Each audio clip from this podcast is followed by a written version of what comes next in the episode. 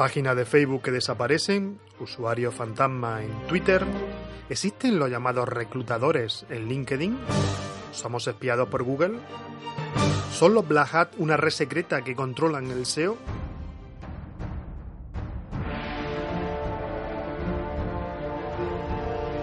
Al filo de la medianoche tengo contigo una cita aquí en Misterio del Social Media para hablar de aquello que más nos apasiona, el mundo 2.0, el mundo del social media. Soy Antonio Paine y quiero que me acompañes en este viaje en www.antoniopaine.com.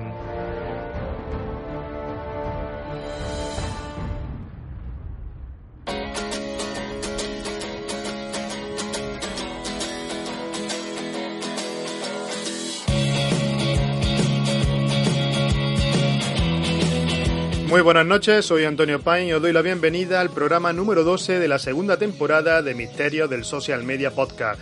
Un programa cargado de contenido, de entrevistas y todo ello con unos contertulios que os van a encantar. No olvidéis suscribiros a los podcasts, podéis hacerlo tanto en iBox como en iTunes. También podéis seguirnos en Twitter en la cuenta arroba MSM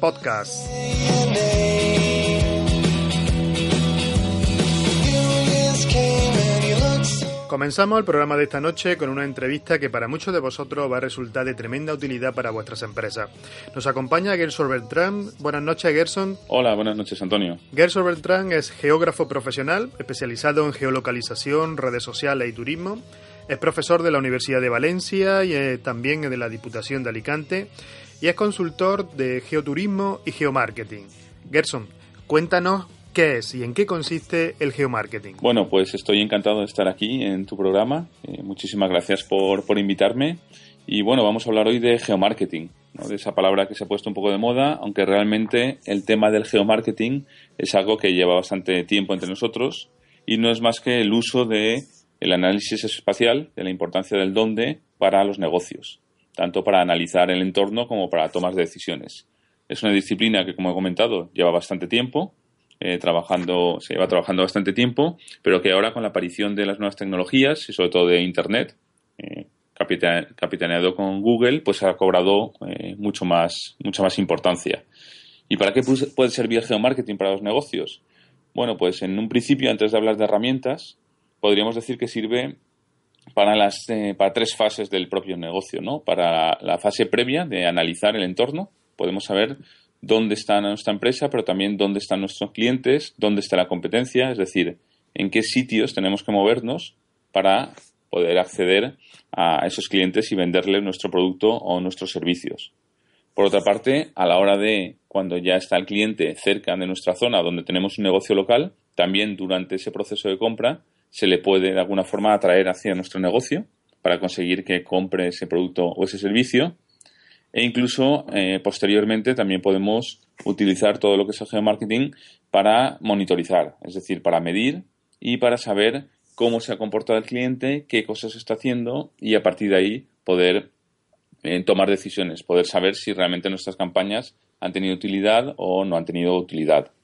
Lógicamente, también hay una cosa muy importante que es el ámbito de la geolocalización. El geomarketing se basa también en la geolocalización que en este caso es una herramienta de comunicación. Realmente lo que hace es comunicar de alguna forma un entorno offline, lo que sería el mundo físico o el entorno físico con una dirección física de nuestro negocio, con su teléfono y su espacio físico, con el mundo online o digital, que tenemos más de 2.300 millones de internautas a los que podemos acceder. Con lo cual, el hecho de decir dónde está nuestro negocio o que los clientes digan dónde se encuentran eh, cerca de nuestro negocio o dentro de nuestro negocio, lo que está haciendo es comunicar esa información a Internet. Y a partir de ahí, pues se genera toda una serie de elementos de desarrollo de negocio en Internet. ¿Cuáles son los primeros pasos que debe dar una pyme para introducirse en este mundo del geomarketing? Bueno, sería un poco la parte más conceptual, ¿no? la parte más teórica. Y eso, eh, ¿cómo lo plasmamos? ¿no? ¿Cómo lo dejamos caer en, un negocio pequeño, en una, en una pyme? Bueno, pues lo primero es estar en Internet, ¿no? estar geolocalizado. Yo soy muy defensor en este caso de, Google, que aunque de alguna forma es el gran hermano, tiene un, monopolio bastante importante, pero realmente si queremos estar en Internet geolocalizados tenemos que estar en Google. Eh, Google presentó hace mucho tiempo una cosa que se llama Google Places o Google for Business, que es el Google para negocios, que es una herramienta gratuita donde poniendo Google Places, así dicho idioma Shakespeare, en, en Internet ya nos accede a una página donde nos permite solicitar gratuitamente el acceso a esa ficha o a esa localización de nuestro negocio en Internet. Y a partir de ahí, lo importante es que nosotros eh, validamos una información y nos llega o bien vía telefónica o bien a nuestra dirección, con lo cual se aseguran que somos los que controlamos el negocio. Y a partir de ahí, tan solo con rellenando el tipo de información que nos interesa, el tipo de información de nuestra empresa, tenemos acceso a un montón de servicios también gratuitos. Es decir, cuando busquemos en Google, en el buscador, nuestro negocio, en la parte derecha, que normalmente aparece vacía, pues aparecerá una ficha con la foto del negocio, con el mapa de localización, con la información de los horarios, si tenemos precios, etcétera. También nos aparecerá en Google Maps. Cuando pongamos en Google Maps nuestro negocio o cuando nos acerquemos a la zona donde tenemos el negocio, nos aparecerá también de alguna forma el negocio geolocalizado. Si tenemos un hotel, aparecerá en lo que se llama eh, Google Hotel Finder, también con lo mismo elemento. Y encima lo que ha hecho Google ha sido trasladar este modelo de fichas de negocios, de empresas, trasladado a Google Plus, a su red social. Y le ha llamado Google Local. Le llamó Google Local, que es la empresa, pero en la red social de Google Plus. Y a partir de ahí lo ha unido, sé que es un poco lío, pero es como funciona Google, con lo que llama Google My Business, negocio, donde integra de alguna forma ya todos esos elementos. Y donde con una sola ficha de negocio podemos ver no solo interactuar con nuestros clientes, sino que también podemos ofrecerles información y podemos medir también con unos insights, unas estadísticas gratuitas, qué impacto están teniendo nuestras conversaciones con los clientes. Todo eso de alguna forma es parte de, ese mundo Google que nos permite pues, tener acceso, como he dicho, a muchísima información.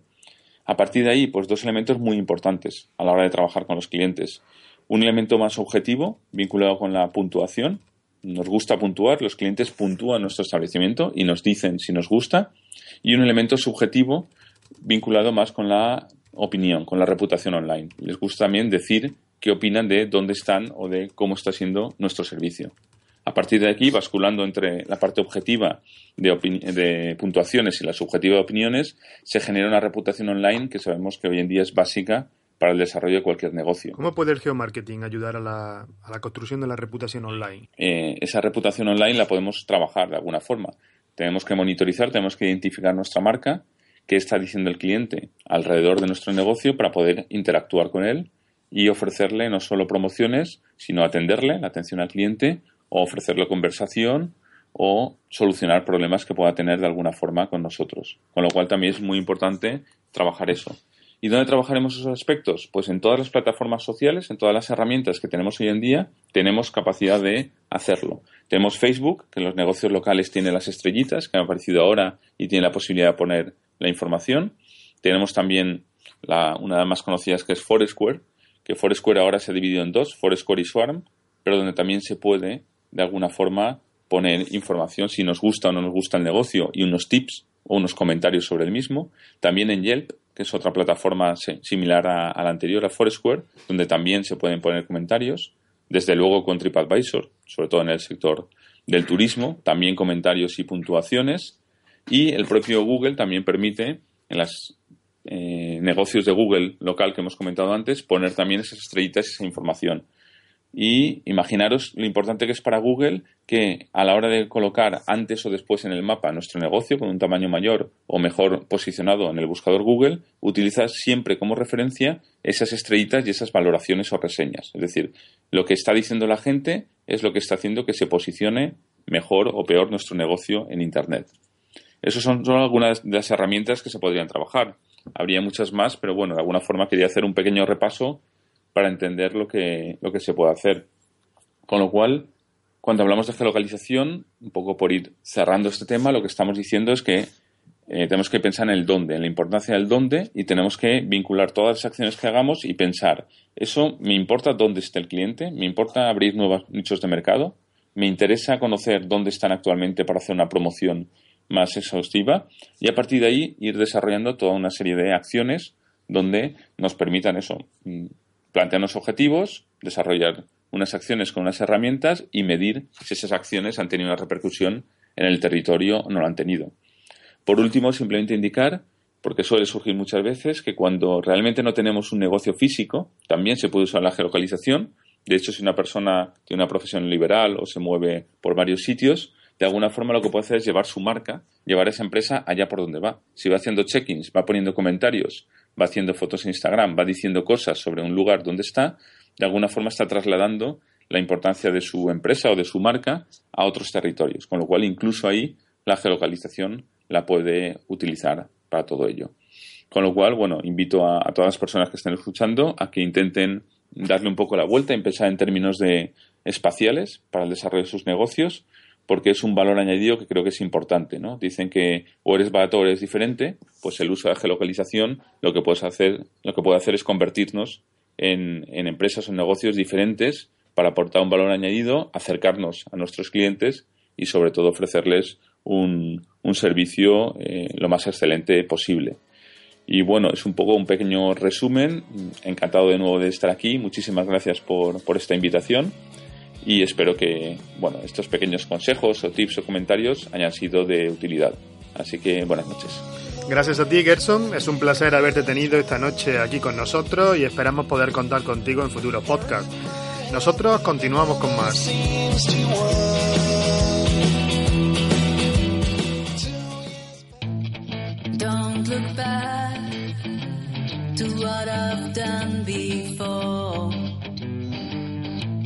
I do regret that my heart was blind for so long with you.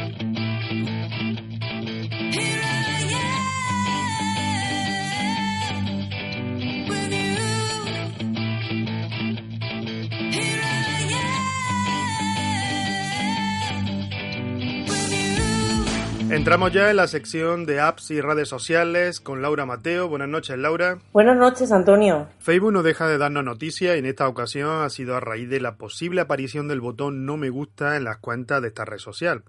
Cuéntanos, Laura, ¿qué hay de verdad en todo ello? Pues realmente sí que estamos bastante acostumbrados a que Facebook haga muchos cambios. Y no es que este cambio último no nos guste, sino que concretamente no me gusta es el cambio que van a hacer en concreto el botón no me gusta. Ya se oyeron rumores hace tiempo, aproximadamente hace un año, allá por junio del 2014, de que Facebook iba a implantar el botón no me gusta en, su red social. Sin embargo, pues se quedaron ya como un poco rumores y no se llegaron a hacer. Parece ser que ahora sí que van en serio, puesto que ha sido Mark Zuckerberg el que en una entrevista confiesa, ¿no? O dice que van a empezar a implantar este botón y bueno, veremos dentro de poco si lo tenemos disponible. ¿Y cómo crees tú que puede afectar a Facebook este nuevo botón? Yo creo que puede afectar un poco la ambigüedad del botón. Quiero decir que la gente lo utilice como para castigar publicaciones de determinadas marcas usuarios, en vez de darle el uso que desde Facebook le gustaría que le dieran, que sería pues eh, un poco mostrar desacuerdo o empatizar con el usuario cuando publica algo con lo, eh, con lo que no nos sentimos muy cómodos al darle al me gusta. ¿no? Como por ejemplo, pues noticias que sean un poco negativas o incluso Mark Zuckerberg ponía el ejemplo de, de la crisis que estamos viviendo actualmente de los refugiados o una enfermedad, el fallecimiento de un ser querido, ¿no? En estos momentos en los que cuando ponemos me gusta parece que nos sentimos un poco, o sea, no nos gustan estas noticias, ¿no? Parece ser que este botón lo quieren utilizar para eso pero yo tengo dudas de, que vayan a utilizarse para otras cosas, ¿no? Y que al final vaya a aumentar esa carga negativa que desde Facebook quieren evitar a toda costa. Bueno, yo creo que ya desde el principio, sin haber aparecido el botón, todo el mundo está pensando precisamente que el botón va a servir para penalizar. Mm. Más que para interactuar. Exacto. Al final todos pensamos que, que, van a ser como una especie de lucha entre los me gustan y los no me gustan para ver si tu publicación es buena no, incluso ya no solamente valorar la publicación, sino valorar al usuario o a la marca que la realiza, ¿no? Entonces, eso es lo que Facebook no quiere que no quiere que aparezca y lo que yo me temo que puede aparecer con gran facilidad, con lo cual la verdad es que hay muchísima curiosidad de cómo van a desarrollar este tema para intentar evitar esa carga negativa o esa acusación o, o ese marcar con el dedo a la gente que no está haciendo un buen uso de la red o que no hace publicaciones interesantes. En el anterior podcast nos contaste sobre el rank, ese, esa ecuación rara, extraña que tiene Facebook y que nadie sabe exactamente cómo es para posicionarnos, para posicionar nuestra página, nuestros contenidos. ¿Tú crees que ahora este nuevo botón va a afectar a ese rank?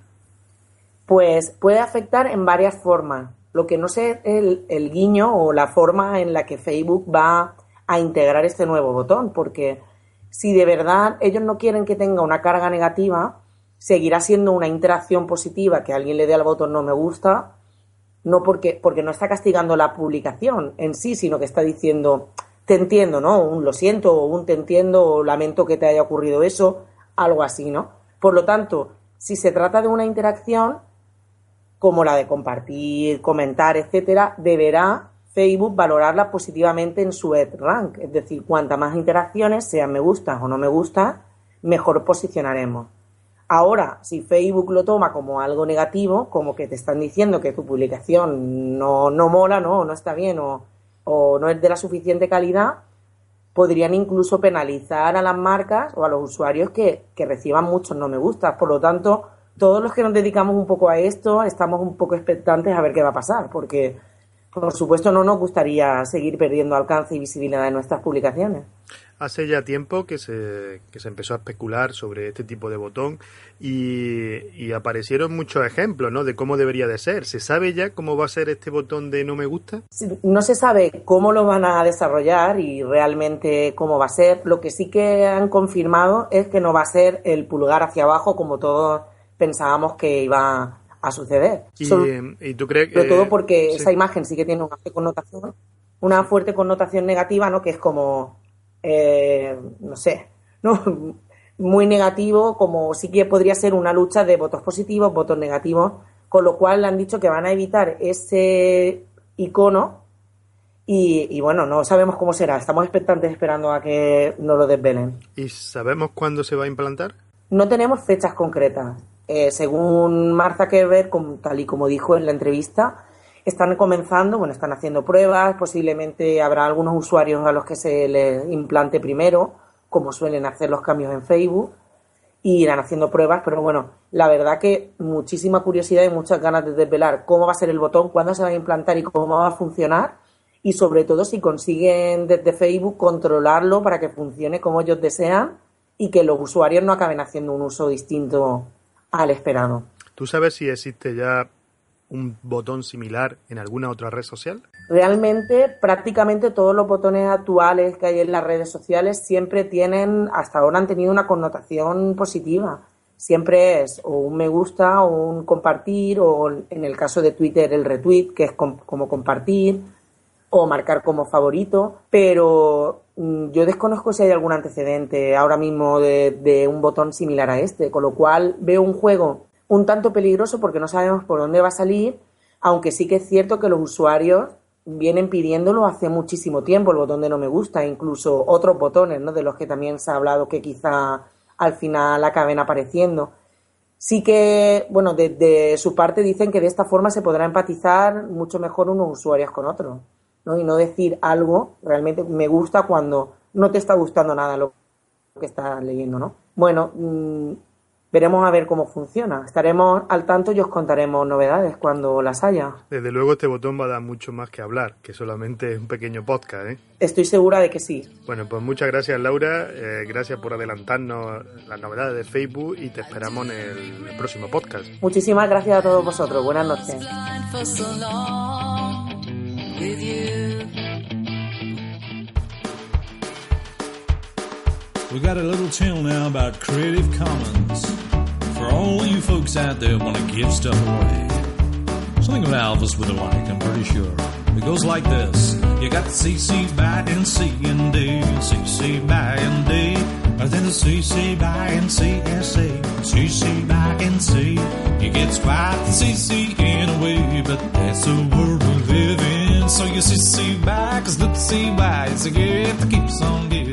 Si de algo no podemos olvidarnos en el mundo 2.0 es del aspecto legal de todas nuestras actuaciones en Internet. Derecho de autor, ley de protección de datos, uso de cookies. Para hablarnos de todo ello, tenemos esta noche con nosotros a Esther Botella. Buenas noches, Esther. Buenas noches a todos. Esta noche vamos a hablar de un tema que nos trae de cabeza a muchos, la propiedad intelectual.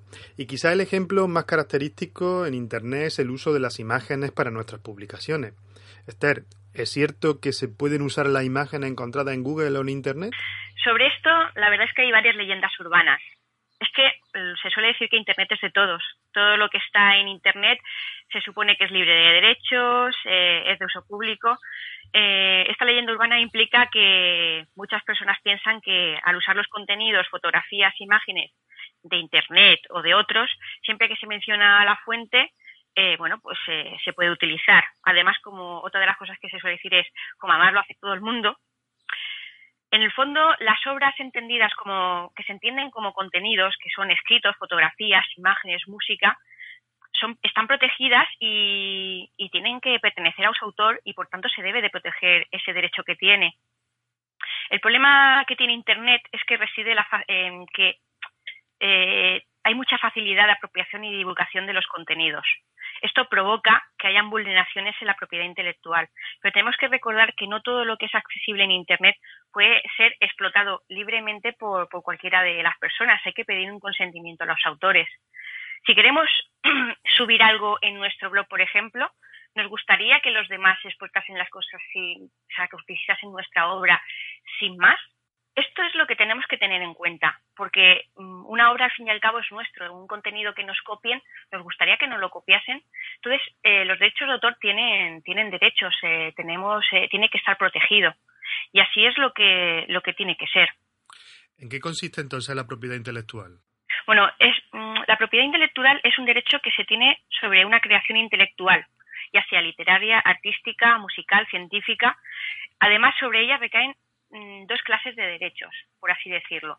Eh, serían los morales, que son inherentes a la persona, es decir, al crear una obra, ya por se, per se, o sea, por, sí misma, eh, soy autor de ella y tengo derechos sobre ella.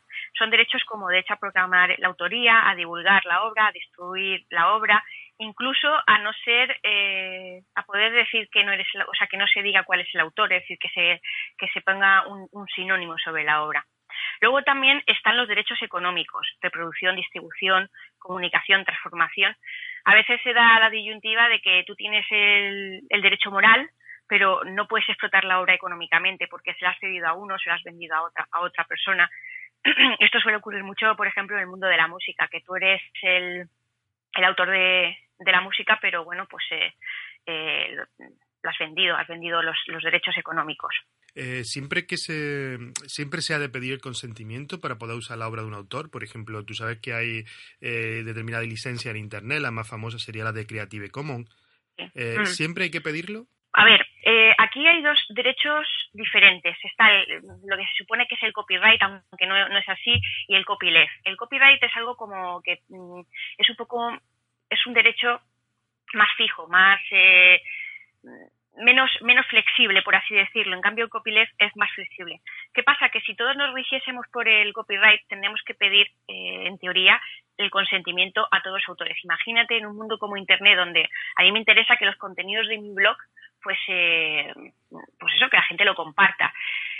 Con, con la propiedad intelectual, eh, estrictamente hablando, se debería de pedir el consentimiento cada vez que alguien intentase, cada persona que intentase divulgar mi contenido, eh, tendría que pedirme consentimiento. Claro, esto en un mundo así no nos interesa. Por eso aparecen los copyleft. Los copyleft, por así decirlo, para que lo entendamos, es dejar constancia de cómo quieres proteger tu obra. Entonces, tú registras tu obra en, este tipo de, licencias, copyleft, eh, pues por ejemplo en Creative Commons, por ejemplo, que es el, que más conocido, donde tú dices eh, cómo quieres que sea, si quieres que sea reconocida tu obra, es decir, que, te mencionen, si quieres que no sea comercial, por ejemplo, si las obras no quieres que, eh, pues eso, que hagan obras derivadas de tu obra, es decir, que de tu obra eh, se siga, se siga, o sea, se haga una obra eh, distinta, por ejemplo. Entonces, a partir de ahí, tú dejas ese punto establecido y a partir de ahí tú dejas que los demás pues la divulguen según como tú quieras proteger esas licencias. ¿Y, eh, crees que, eh, por ejemplo, eh, se lleva a cabo las sanciones por, por utilización indebida de la propiedad intelectual o no? ¿O eso es, o eso es un mito que si al final no pasa nada? No, no, no es un mito, no es un mito. de hecho, se está, bueno, hay una nueva ley de propiedad intelectual que de hecho se intenta perseguir mm, a los autores, o sea, perdón, se intenta perseguir bastante el hecho de, utilizar obras sin autorizaciones, etcétera. Un poco, pues, eh, se intenta buscar la lucha contra la piratería, la famosa piratería, etcétera. Si yo utilizo una imagen de internet, ¿me pueden poner una sanción? Pues depende. ¿De qué imagen? ¿De dónde la hayas sacado? Depende depende, depende de las ganas que tenga el autor de ir contra ti, eh, el móvil económico que tenga el autor, etcétera, etcétera. Va a depender. Pero desde luego yo no recomendaría utilizar imágenes, sobre todo eh, si lo vamos a hacer profesionalmente, para eh, no utilizaría imágenes de internet para, para, para obras que yo pueda realizar desde luego no lo recomiendo. Cuando sabes que existen determinadas plataformas en las que te puedes suscribir y a cambio de esa suscripción eh, tienes una serie de imágenes gratis eh, para mm. poder utilizar, eh, bueno, gratis no, a través de un pago, ¿no? Pero tienes una serie de imágenes, un paquete de imágenes que te sirven, pues, para muchos de los que somos blogueros, para colocar en nuestros posts, ¿no?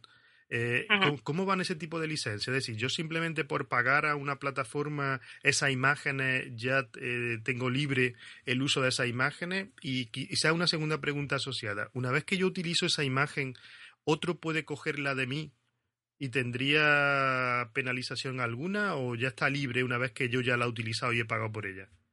Bueno, yo te comento, en este caso, eh, bueno, lo primero que yo haría sería leerme bien las condiciones generales de contratación porque a ver si vamos a, porque yo no conozco el proveedor de esas imágenes, no sé qué tipo de imágenes, si son libres o no son libres, con lo cual yo primero, antes de contratar, eh, lo que sí que haría sería leerme esas condiciones generales de contratación. Eso por un lado. Pero bueno, si yo leo esas condiciones y en ese punto mm, me dicen que las imágenes son libres y se pueden utilizar a nivel comercial y bueno, pues eh, en todas las licencias que sean posibles, no hay ningún problema en este caso. Es decir, estás eh, contratando unos servicios para poder utilizarlos. Simplemente es así.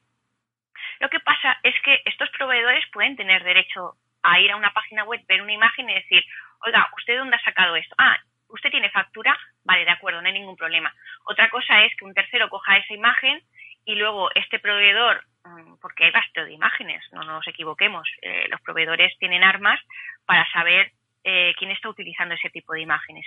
Pueda dirigirse a, esa web o a ese blog y decir, oiga, ¿usted tiene factura de, esta imagen? ¿Sí o no? Entonces ahí ya eh, las acciones que se puedan emprender pues eh, depende de cada, como te digo, de cada uno de los proveedores. Bueno, y con esto termino por hoy. Eh, hasta pronto. Recordad que nos podéis seguir en la cuenta de Twitter arroba msm.postcat y si bueno pues tenéis cualquier duda podéis contactar conmigo a través de Twitter arroba esterbotella o bien en mi página web eh, www.esterbotella.com. Buenas noches Esther y nos vemos en el próximo podcast. Nosotros continuamos. So you see, see back, cause look, see why it's a gift that keeps on giving. Well, that's what Victor Stone says.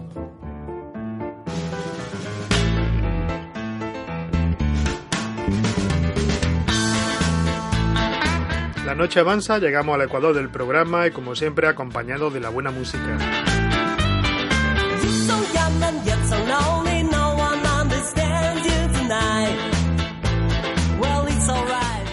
Pau en nuestro siguiente contertulio, es el responsable de esta sección que hemos dedicado a emprendedores y a negocios en Internet. Buenas noches, Pau. Hola, Antonio. ¿Qué tal? Eh, pues nada, un, placer volver a estar aquí en el, podcast. Pau, ¿cómo crees que está evolucionando el mercado publicitario digital? Bueno, en, la pregunta que me haces, eh, la verdad es que una, de las evoluciones eh, digitales o de publicidad digital que están aconteciendo en los últimos tiempos es que nos encontramos eh, en, un contexto en el que el usuario está sobrecargado de, mensajes publicitarios, eh, sobre todo en la parte de, banners, pop-ups. Eh, ¿no? Nos encontramos en que a veces hay algunas páginas que son un poco agresivas con este tipo de técnicas. ¿no? Y entonces nos encontramos pues, que el usuario empieza a prestarle menos atención a este tipo de formatos Y ya incluso han aparecido también en, este contexto lo, que son los llamados bloqueadores de publicidad, ¿no? como AdBlock o alguno de más, o incluso Apple eh, ha dicho que va a poner a disposición o va a poner más fácil que los usuarios puedan bloquear según qué tipos de publicidad. ¿no? Esto yo creo que es una de las tendencias que se está dando ya, la estamos empezando a notar. Y entonces, pues, eh, bueno, simplemente la, gran consecuencia de esto es que, bueno, los anunciantes evidentemente no van a estar quietos, las empresas necesitan seguir vendiendo. Y entonces, pues, eh, lo que va a pasar es que la, publicidad se va a fundir con los contenidos. Lo que vamos a encontrar es un contexto en que los contenidos van a tener un poquito más de carga de publicidad y vamos a intentar crear eh, historias, contenidos informativos, contenidos que nos entretengan, pero con un fin eh, a veces eh, publicitario y esto es un poco una de, las principales consecuencias y es uno de los principales factores que vamos a tener en cuenta de cara al futuro. Cuando se habla de publicidad contextual y publicidad nativa, ¿a qué se refieren? Pues mira, esto de, la publicidad contextual, la verdad es que el propio nombre ya, ya nos lo indica un poco, ¿no? Es un poco de publicidad de, contexto, ¿no? El, hecho es que la, publicidad contextual es aquella, eh, aquel, aquel tipo de publicidad en que el anunciante lo que puede es marcar eh, ciertos contextos, eh, ciertos contenidos, ciertas categorías o ciertas palabras clave, en, el momento en que se dan esas condiciones, pues podemos aparecer como anunciantes. ¿no? Hay ciertas plataformas que ahora luego hablaremos que nos permiten, según el tipo de contenido, según el tipo de categoría, pues aparecer en algunos formatos publicitarios y aparecer ahí. ¿no? Eso pues ayuda a una experiencia de usuario eh, mejor y ayuda a que la, publicidad no sea tan invasiva y, tengamos lo que es eh, la publicidad contextual, ¿no? una publicidad de contexto. Por otro lado, eh, y también en la línea de la gran consecuencia que, he analizado en el, primer, en el primer punto, es que la publicidad nativa es aquel tipo de publicidad en el que nosotros lo que hacemos es, pues bueno, como bien comentaba, pues el tema de la publicidad nativa es un tema en el que nosotros lo que hacemos es promocionar o publicitar eh, contenidos, ¿no? Siempre lo que hemos hecho ya de, normal, ya en los últimos años, ha sido pues, eh, publicitar eh, anuncios o spots publicitarios o mensajes publicitarios preparados para tal, pero lo que estamos haciendo ahora es producir contenidos, ciertos artículos, ciertos reportajes, de ciertas piezas de contenido que lo que hacemos es pagar para publicitar esas piezas, ¿no? Entonces pues tenemos plataformas que ahora mismo nos, eh, nos dan pues, eh, posibilidades de CPC, ¿vale? Para que nosotros se podamos pagar y promocionar esos contenidos con esa carga publicitaria. ¿Qué nuevas plataformas han aparecido para poder publicitar nuestro contenido digital? Mira, en esta línea de, publicidad contextual y en esta línea de publicidad nativa, lo que tenemos, eh, sobre todo, pues mira, es una plataforma, por ejemplo, muy potente que ha aparecido en el último, los últimos años, una plataforma americana que se llama Outbrain, y es, una, y es una plataforma que nos permite insertar artículos en, medios de comunicación importantes, ¿no? Aquí en España pues tendríamos eh, periódicos importantes como que serían el, Mundo, La Vanguardia, El País, eh, pues tienen una, una, sección abajo donde ponen otros artículos de otras webs donde podemos encontrar artículos de empresas que, han, subido su artículo a esta plataforma y entonces esta plataforma lo que hace es distribuirlo por eh, medios de comunicación con mucho tráfico y que tengan un contexto favorable al tipo de anunciante que, que nos podemos encontrar. ¿no? O sea, esto si, si, nosotros navegamos un poco por algún periódico de estos y vamos, bajamos a la, a la sección de otros artículos en otras webs, pues encontraremos este tipo de publicidad. ¿no? Y este tipo de, de, plataforma, bueno, esta plataforma pues bueno, ya viene de Estados Unidos, está conectada con los, con los mayores publishers aquí en España, en Estados Unidos y en muchos más países. ¿no? Eh, luego, por otro lado, también tenemos la, red publicitaria eh, PAN, PAN en mayúscula, eh, que es una red publicitaria, pues, bueno, también es de contexto, lo que pasa que aquí la gran diferencia que es, está en el mismo apartado, en un apartado muy similar que Outbrain, pero en vez de que sea un artículo lo que, lo que publicitamos, lo que publicitamos es un anuncio con un formato muy parecido a Google AdWords, ¿vale? La red publicitaria PAN lo que te permite es hacer eh, anuncios de Google AdWords con, eh, en periódicos o en publishers o en, sitios donde también tenemos muchísimo tráfico y también el, formato publicitario eh, es de CPC.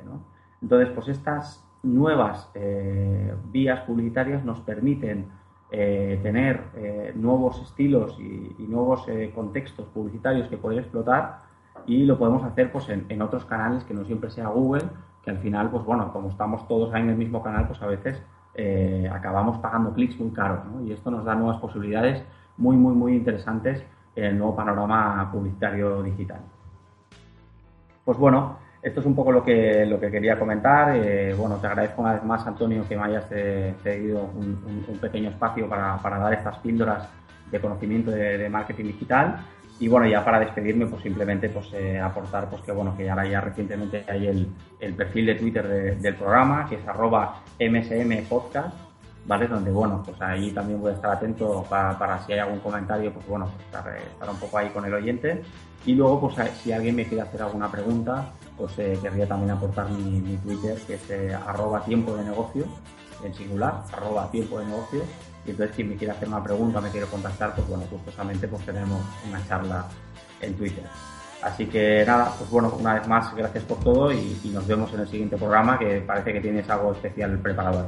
Pues nada, un saludo. Chao, chao. Muchas gracias, Pau. Buenas noches y nosotros continuamos en esta recta final del programa.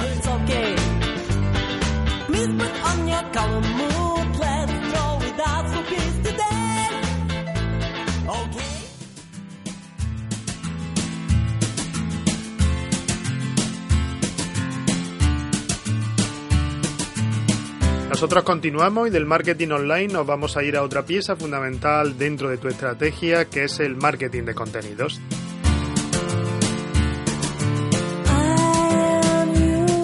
Para llevar esta sección tenemos a Raquel Maestre. Buenas noches Raquel. Hola, buenas noches Antonio. Eh, bienvenidos a todos a Misterio Social Media. Encantada de estar otra vez con vosotros y bienvenidos a Vuelta al Cole también. Bueno, eso me recuerda que se han acabado las vacaciones, que nos queda un año por delante, pero es un año lleno de proyectos, con muchas cosas por hacer y la primera este podcast. Bueno, el tema de hoy no puede estar más de moda, pues se trata de la necesidad de la transparencia en nuestra estrategia de marketing de contenido, ¿verdad Raquel? ¿Por qué os voy a hablar de transparencia? Pues me surgió la idea de hablar de esto viendo los comentarios en torno al anuncio que hizo Facebook del nuevo botón de no me gusta. Y pude observar muchos comentarios en torno a él mm, de rechazo y de miedo. Y bueno, pues desde mi punto de vista, pues es todo lo contrario, ya que nos va a aportar nuevas métricas y vamos a conocer mejor a nuestro público. Por lo tanto, creo que hay cierto miedo alrededor de estas nuevas funcionalidades y que no debe de ser así. Por lo tanto, os voy a hacer una propuesta para hoy que no ocurra. Eh, siempre se nos ha dicho desde el marketing que precisamente trabajar la transparencia para una marca, para nuestra presencia online, es una ventaja con respecto a la competencia. ¿Por qué crees tú que algunas marcas pueden ver que la transparencia puede ser una desventaja para ellos o tienen miedo? ¿Qué razón tienen para tener miedo a ellos? Pues bien, yo creo, Antonio, que a veces que se nos olvida eh, la evolución tan rápida que estamos sufriendo en los medios digitales. Esta evolución tan rápida a veces mm, se nos, eh, nos, pilla despistados, ¿no? Y nos pilla un poco... Eh, se nos olvida qué está ocurriendo. Y bueno, pues para ello yo consideraría dos factores principales, dos hechos muy básicos que diferencian eh, la presencia online y la presencia offline. Uno de ellos es que eh, tener presencia online significa estar abiertos 24 horas. Y lo segundo es que no conocemos realmente a nuestro público, no le vemos la cara, no vemos cómo gesticula, no los conocemos en realidad. Es, eh, conocemos algunos datos, pero la mayoría no son clientes con los que podamos conversar y saber qué opinan en realidad. Por lo tanto, esto puede provocar cierto miedo escénico, dudas e inseguridades. Pero lejos de ello, debemos de preparar una estrategia muy consolidada en contenidos para que esto no ocurra? Bueno, yo os propongo que nos preparemos como si fuera siempre nuestra primera cita, ya que vamos a estar 24 horas abiertos. Bien, antes de deciros qué contenidos nos van a ayudar a tener esta transparencia y credibilidad, os voy a hacer una pregunta. Pero antes de esta pregunta os aconsejaría que revisarais vuestros perfiles en redes sociales, que estén todos los datos actualizados, que hayamos hecho un pequeño lavado de cara, hemos cambiado la foto de portada, etcétera, y que tengamos todo correcto, porque si no todo el trabajo que vamos a realizar no sirve de nada. Bien, la pregunta que os quiero hacer es que si realmente sois transparentes en vuestra estrategia online, ¿realmente es transparente? ¿Realmente estás dando toda la información eh, que sea importante? Si la respuesta es no, piensa que si estás omitiendo información y que si esa información es de relevancia, deberías de considerar y tenerla en cuenta, ya que puede traer algunos disgustos. Si piensas que sí, que es transparente y que estás dando toda la información importante, no te descuides porque inconscientemente se nos pueden olvidar detalles que pueden ser muy importantes. Y por último, también me gustaría detallar que esta información y toda la información que pueda dar transparencia, que se corresponda al detalle con la realidad. Hay veces que no depende de nosotros, sino de terceros. Pues eh, vamos a revisarlo y vamos a ser especialmente cuidadosos para no meter la pata y tener algún bueno, pues algún pequeño disgustillo. ¿Qué tipo de contenidos crees que pueden ayudarnos pues, a que nuestra presencia online aporte transparencia? Incluso, eh, como tú has dicho antes, eh, ¿qué contenido, qué información eh, podemos omitir sin querer o queriendo que nos pueda perjudicar? Bien, pues vamos a ver.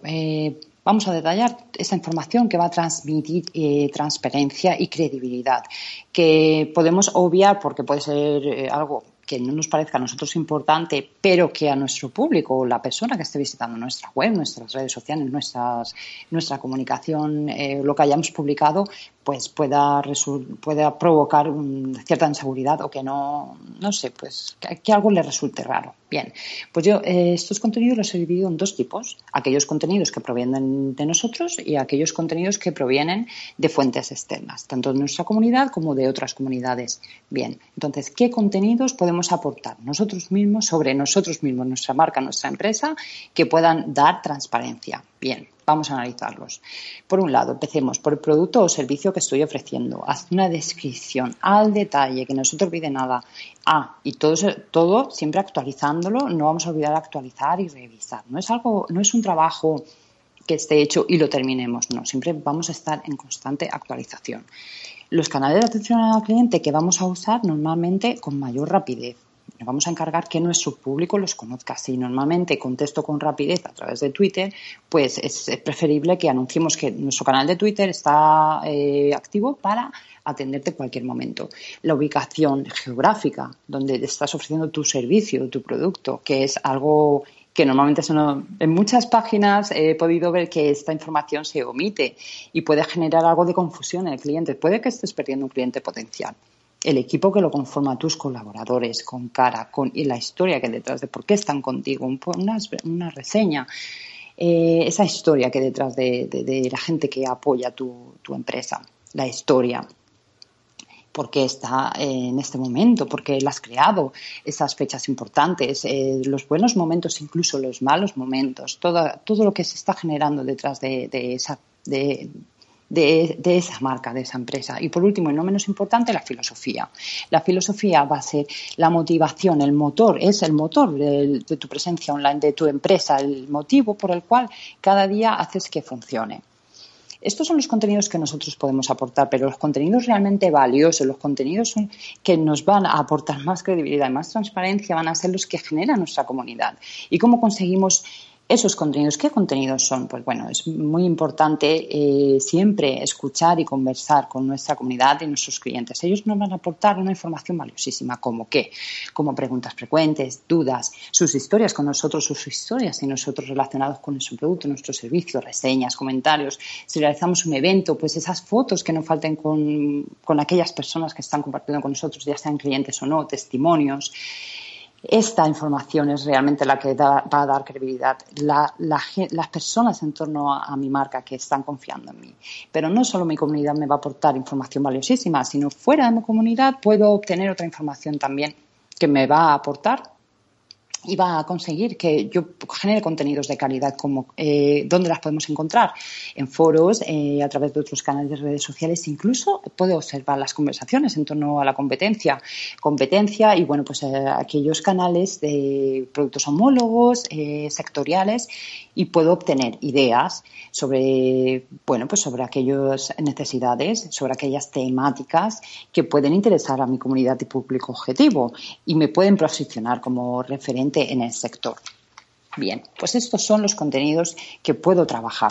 ¿Crees que teniendo los contenidos apropiados que transmitan la transparencia, como tú dices, eh, es suficiente para conseguir la credibilidad de aquellos usuarios, de aquellos clientes que nos siguen, que son fieles a nuestra marca?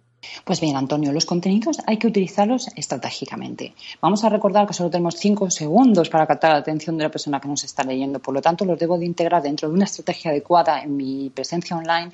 Debo de integrarlos en el calendario de contenidos y de comunicación y con la frecuencia, como ya sabemos, adecuada. Eh, y un último consejo que daría cuando vamos a hacer esta comunicación es que debemos de realizarla de manera muy, muy, muy, muy sencilla, de manera muy clara y sobre todo muy cercana al público público con el que estamos, eh, estamos comunicándonos, usando el lenguaje adecuado y sobre todo súper, súper, muy, muy empático. Y bueno, pues hay que recordar que no vamos a vender, sino vamos a no vendas. Cuenta tu historia, ya que esto es realmente lo que estamos hablando. Cuenta tu historia y no te olvides pues que estás eh, siempre en tu primera cita, 24 horas van a ser tu primera cita.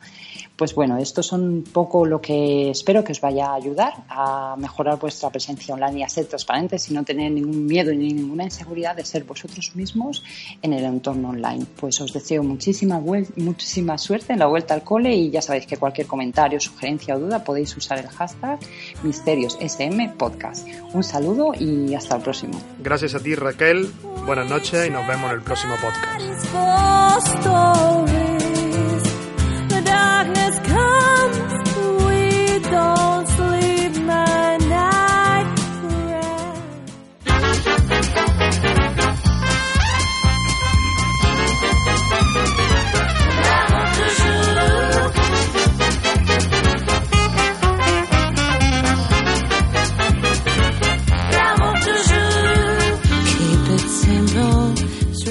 Glamour, mucho glamour es lo que no nos falta en las redes sociales. Moda, tendencia y Celebrity 2.0 es lo que vamos a hablar en esta sección del programa a cargo de Pato Giacomino. Buenas noches, Pato.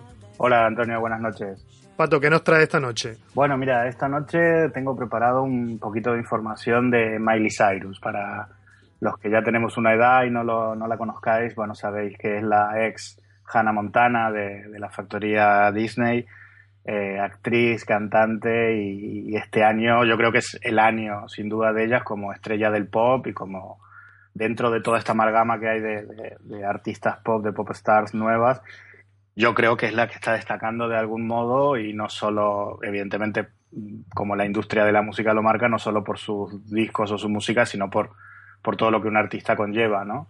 Espectáculos, eh, redes sociales, imágenes, reportajes, marcas y bueno, yo particularmente estoy, estoy fascinado con ella. Después de los, de los NBA y de la, de la entrega de premios de los MTV, fue realmente su noche. O sea, aparte de, tirarnos a nosotros en España perlitas como vestidos de Agatha Ruiz de la Prada y, un, y un espectáculo visual impresionante eh, con, sus, con sus toques algunos lo ven muy naif, pero bueno, con sus toques sexuales y su, y su, y su intención provocadora, como ella dice que es una alumna de Madonna, eh, la verdad que fue una noche divertida y sorprendió al todo el mundo, mm, no solo como presentadora, que lo hizo muy bien desde de, la noche, sino al final del evento decir, bueno, entrar en mileycyrus.com que os podéis descargar mi nuevo disco gratuitamente, que nadie sabía que había un nuevo disco, nadie sabía que había preparado todo un disco entero y encima te lo podías descargar gratis, que fue aquello, fue como, como super boom, las redes explotaron y bueno, te lo, lo puedes escuchar gratis en la web, te lo podías descargar gratis y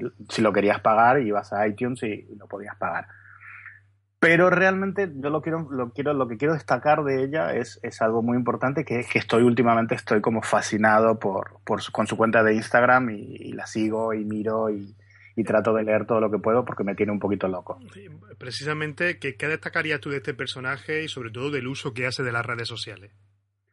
Pues mira, eh, la verdad que es algo que, da para hablar muchísimo y podríamos estar aquí horas porque es un tema que me apasiona y creo que a, todos los que nos dedicamos a este mundo de, las tecnologías, las redes sociales, la comunicación, nos, nos tiene que, tocar de cerca. Y es el tema de, la manipulación del, del lenguaje escrito evidentemente las redes sociales están asociadas a un teléfono, la gente eh, escribe, tenemos ya la herencia entre un poco de, de, Messenger, de WhatsApp y de, ya de, foros y de chats de muchos años, tenemos una tendencia a reducir, a manipular las palabras para quitar letras y escribir más rápido, eh, también para generar un código que, sepas que, que, ese código solo lo pueden entender los tuyos y te puedas diferenciar del resto, ¿no? Como nuestros padres o, la gente más joven, ¿no? Que quiere escribir de algún modo que los demás no lo entiendan. Y ella hace un uso alucinante de esto. Digo ella porque esta es otra de las, de las subpreguntas que podemos lanzarnos después y reflexionar sobre esto, es, ¿realmente las celebrities estas llevan sus redes sociales? O sea, ¿es ella la que escribe en su telefonito por la noche cuando tiene la cara llena de, de, crema para exfoliantes y no sé qué? ¿Tú, tú crees eso? ¿Tú crees que, que puede ser? lo bueno de esta cuenta es que ella me hace creer que sí que es ella. Pero claro, hay algo dentro de mí que me dice, Pato, mm, los Reyes Magos no existen. Perdón si hay un niño escuchando. Eh, porque evidentemente, 29,7 millones de seguidores, eh, millones de comentarios, 209K en una fotito. Yo creo que eso es casi como imposible de gestionar, ¿no? Pero está hecho de un modo que yo me creo que es ella, por las horas de la publicación, por el tipo de fotos, por la iluminación de las fotos. Yo me creo que está ella en su habitación con su cremita poniéndosela.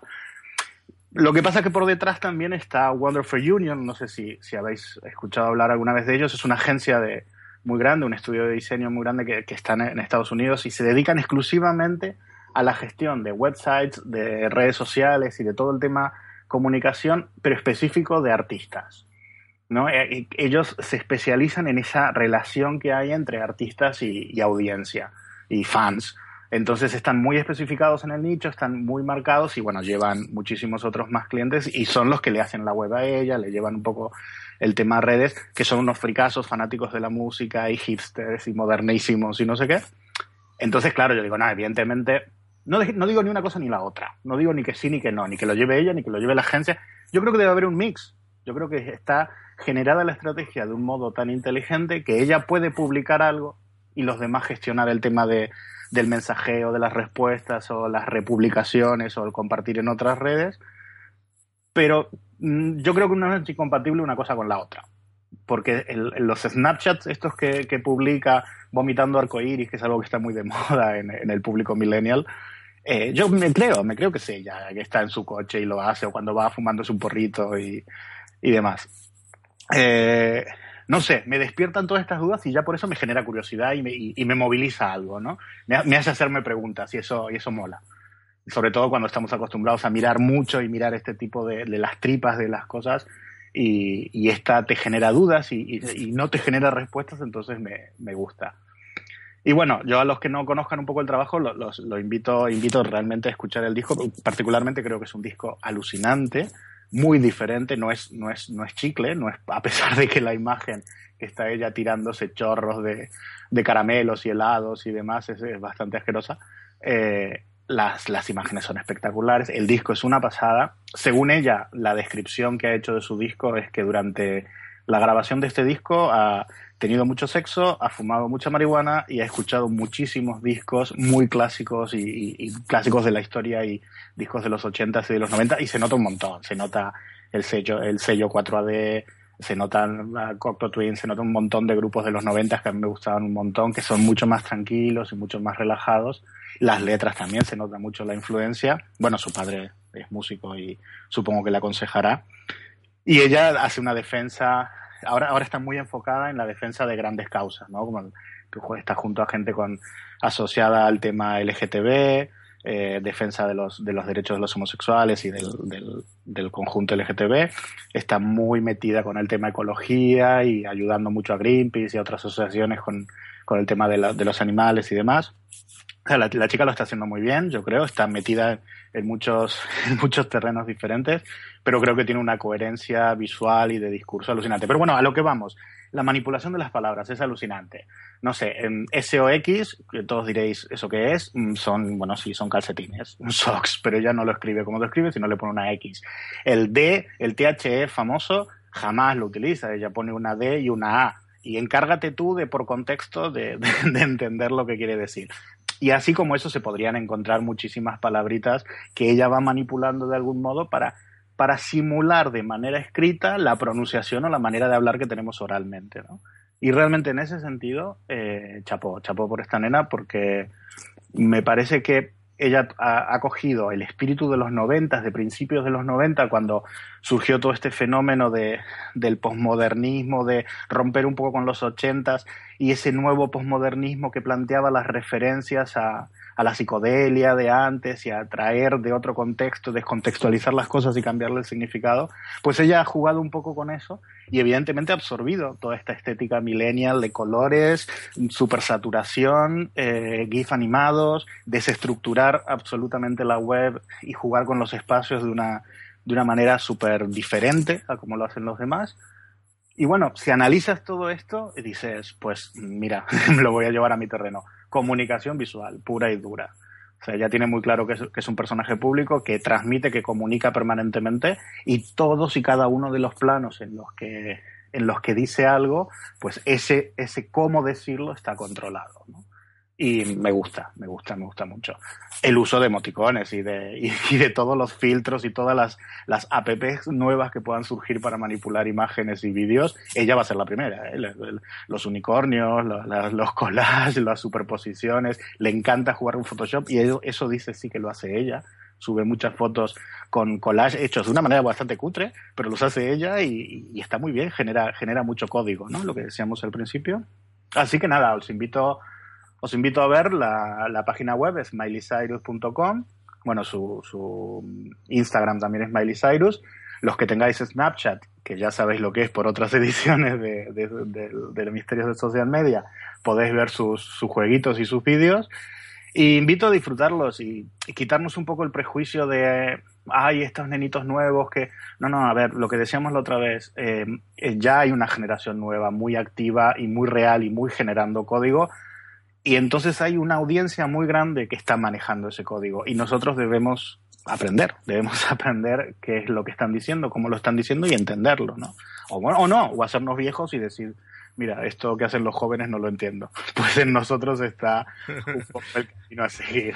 Bueno, pues muchas gracias, Pato, por, lo, por, tu, por tus recomendaciones y nos vemos en el próximo podcast. Por supuesto, por supuesto, encantadísimo. Eh, ya estamos trabajando ahí en el tema y encantados de. os invito a todos, por supuesto, con las redes a, seguir este hashtag, a preguntarme lo que queráis con respecto a eso o, a, tirarnos alguna opinión o algún consejo. Y bueno, acordaros que el hashtag es arroba smpodcast. Y nada, os invito a, a, seguir el, a seguirnos por ahí. Muchas gracias. Llegamos al fin del programa de hoy. Gracias también a todos vosotros por estar ahí, por seguirnos en las redes sociales y deciros que estamos preparando un programa especial para despedir la temporada. Es un programa que emitiremos la noche de Halloween donde hablaremos de aquellas cosas que dan miedo en social media. No lo podéis perder. Os espero en el próximo programa de Misterio Social Media Podcast. Buenas noches.